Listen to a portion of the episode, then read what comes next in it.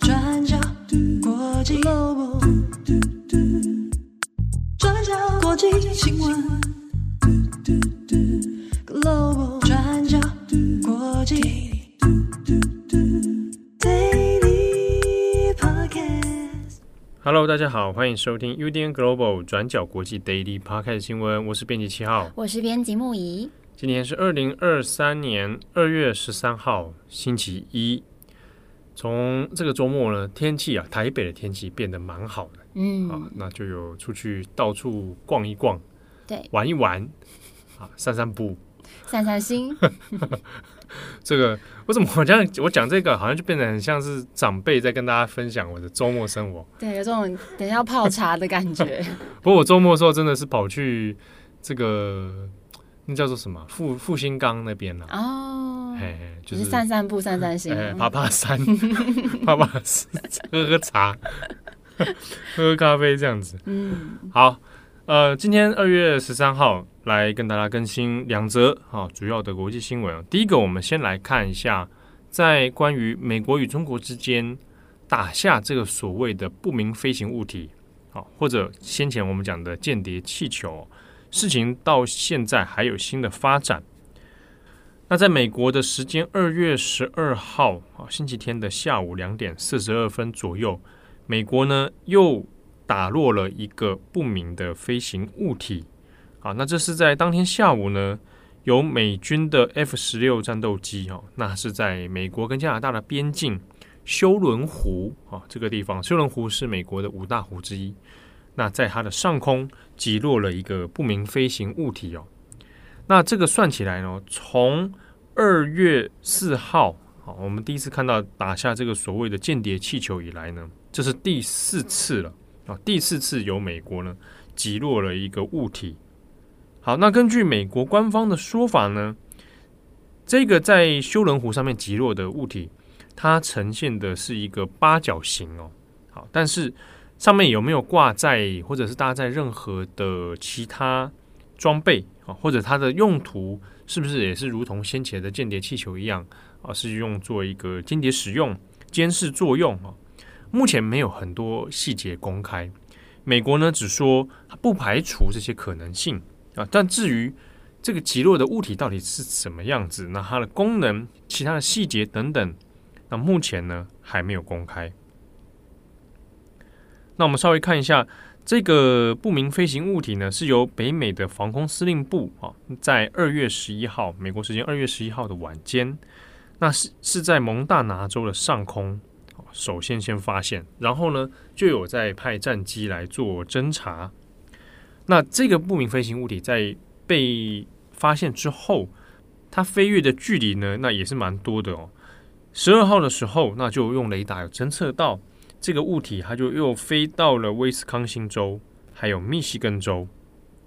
那美国后来决定，之所以要把它打落，把它击落，主要的考量哦，这边是美军的说法哦。美国官方的说法是说，它的飞行路径跟它的高度，可能会对民航用的这些民航机啊，会造成一些问题跟威胁。但是呢，它对于地面上面。的安全或者军事威胁方面是并没有构成的，但是因为对民航机造成一些问题了，所以呢，拜登啊，由美国总统拜登来下令击落这一个不明飞行物体。后来呢，它是在这个休伦湖，我们知道刚刚讲到是在休伦湖的上空嘛，哈，那它的位置大概是在上空的六千一百公尺高度的左右，那在这里被击落。那美国的记者啊，那也有询问这个美国军方说，关于这个不明飞行物体啊，因为林林总总加起来跟先前哦二月四号击落的这个部分呢，那这已经是第四次了，所以就在担忧是不是这种类似的状况好像变得比较频繁。那再来就是说，它又是不是跟之前第一次发现那个一样哦，也是来自中国的所谓的间谍气球？不过呢，美国军方他都没有做出任何太多细节解释。那甚至有问到啊，有记者也有问到，那这有没有可能啊？啊，是外星生命，或者是所谓的 UFO 啊这种？那这是真的有这样问啊？那美国军方也有回答说，不排除任何现在这种各种解释，也包括所谓的外星生命啊。那这个是美国军方的回答啦，听起来好像有点荒谬哈，但是就是说我们可以看出来他们在细节上面不想多做解释，所以你要怎么猜测，他都不排除这些解释，是吧？也不排除可能是中国啊，也不排除可能是所谓的外星人。好，那我们再稍微回头看一下，就是从这几次以来，那这个所谓的不击落飞行物体的事情，二月四号的时候呢，那是先打掉这个所谓的间谍气球。然后第二个呢，是在二月十号的时候，那是在阿拉斯加的北部，那也击落了一个这个不明飞行物体。那二月十一号啊，那也是在美国的这个跟加拿大之间，好，那是在加拿大的育空地区的上空。那这个二月十一号这个呢，加拿大本身也有做了侦查啊，最后也是把它击落。那再来就是二月十二号，这是第四个了。那也很奇妙的一个巧合是，二月十二号这一天哦，那中国的青岛，那青岛的海洋发展局呢，也有发出了一个讯息哦，说在这个青岛日照附近的海域哦，就发现了一个不明飞行物体啊。那现在呢，相关的部门正在准备击落，但是这个报告哦。这个讯息出来之后，比较吊诡的是，多数是由地方型的媒体在做报道，中国的官媒没有一条有跟进这一条新闻哦。那当然，在中国的社群舆论上面就形成了一波讨论，有人说这个会不会是美国放过来的啊，来回击的？那现在中国也要来给它还以颜色，把它击落。好，那又或者到底是怎么样？啊其实也不清楚。主要在于说，中国的官媒其实没有针对这件事情做任何的讨论。报道，那当然也就没有相关的解释。但到底是怎么一回事呢？在青岛这边这一块，它又变成了另一个谜哦。好，那以上是关于这个不明飞行物体啊击落的后续新闻。那的确，它在外交跟政治上面，现在引发了中美两国在这个双方的竞争上面啊，又增添了一些变数。好，那下一则新闻，我们要再来看一下土耳其。好，土耳其叙利亚的地震发生到今天已经一个星期了。截至我们今天的录音时间是台湾时间二月十三号中午，死亡人数已经来到了三万三千一百七十九人。那由于现在找到生还者的机会已经越来越小了，那联合国也预估死亡人数可能会远远超过这个数字。那地震之后，土耳其在当地时间二月七号宣布国家进入紧急状态三个月。那在这之后呢，灾区的治安状况也开始急速的恶化。现在部分灾区发生了抢劫、冲突，或是甚至有枪击的事件发生。那根据当地灾民的说法，当地超市啊、药局等等都在震灾发生之后遭到抢劫。那再加上救援物资来的算是蛮缓慢的，那也让人开始洗劫超市来搜刮物资。那根据德国国际搜救队 ISAR 在当地的观察，因为饮用水还有食物都已经快要耗尽了，人们的生存希望也变得更渺茫了。所以在这种状态之下，情绪已经变成了愤怒。那政府也在二月十一号指出，政府会强硬的采取行动来打击犯罪行为哦。那目前截至二月十二号，已经有五十七个人因为抢劫而被警方逮捕。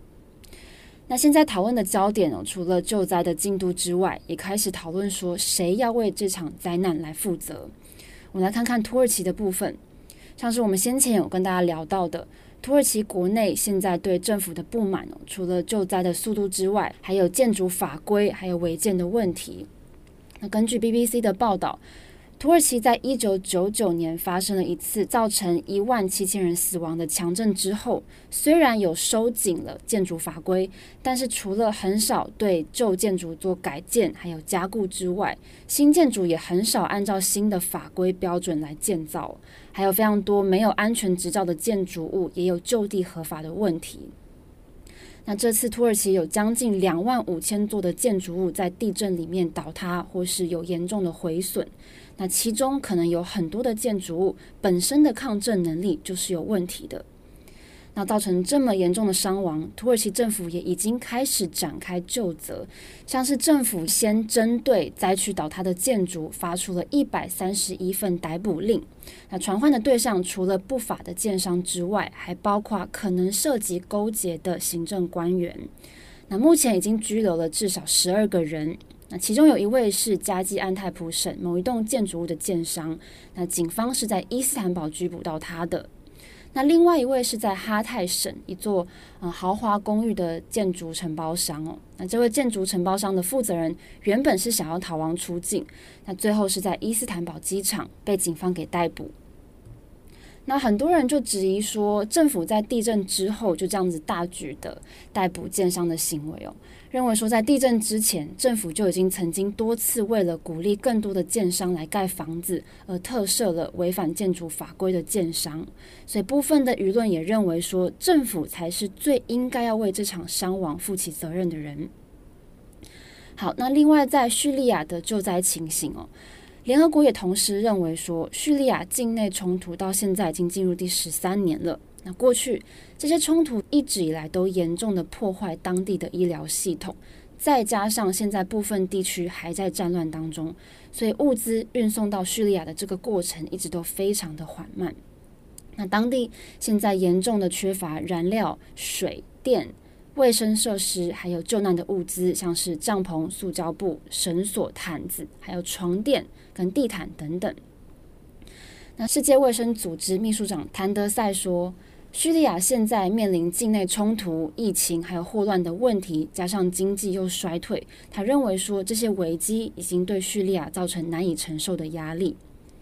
但是现在对于这些叙利亚的灾民来说，最困难的点是人道救援的物资可以进入的地点只有一个，就是在土耳其还有叙利亚边境的巴布哈瓦过境点。那这个过境点是联合国安理会在十多年前批准的人道救援过境点，也是联合国唯一一个可以绕过叙利亚政府军的控制区，直接进入到叙利亚西北部的援助通道。那现在有非常多的人道救援组织，像是无国界医生团队，就建议说，除了要保持开放这个巴布哈瓦过境点之外，还要开放更多的过境点，才可以用最快的速度，让人道救援可以顺利的进到这些灾区。那谭德赛在二月十二号下午在大马士革跟叙利亚总统阿萨德会面了，来讨论后续的应应措施。那谭德赛在会后就说，现在对于救援物资能不能通过更多的边境关卡来到灾区里面，例如说现在有反对势力掌控的西北部灾区，对于这件事情，阿萨德的态度是开放的。但是谭德赛也转述了阿萨德的说法，说他们仍然要跟这些反对势力来协调，才有可能真的让物资被送进来。这是阿萨德的说法。好，那另外随着时间的过去，专家现在也警告说，灾区除了需要紧急的救援之外，也需要更多的资源来援助本身就有，例如说糖尿病、心脏病或是其他慢性病的灾民哦。那现在也需要大量的心理健康治疗的资源，除了要帮助这些幸存者之外，也要照顾那些因为照顾病人哦、救援而心力交瘁的这些医护人员还有救难队员。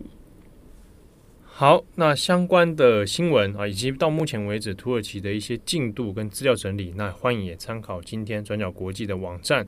好，我们过去二十四小时呢会做这一系列哦一周以来的相关资料脉络、目前的情况的统整，那也欢迎大家参考。好，以上是今天的 Daily Podcast 新闻。啊，哎，这个礼拜这个情人节要到了，明天嘛，对不对？哦，这样子是吗？嗯嗯嗯。哦我这也是被人家提醒啊，才知道说这礼拜有情人节啊。对，先祝大家情人节快乐。笑什么笑？祝大家情人节快乐。嗯，那如果单身的话怎么办？也是可以快乐啊。哦，这种事过节有时候真的会造成一些普遍民众的压力。对，其实不会啦，单身也很好啊。情人节，呃，就最就有一种有一种话，就说什么、嗯、什么天天都过情人节。对啊，怎么可能嘛？你有这个感觉吗？才没有嘞！谁会讲讲这种话的人都不可信。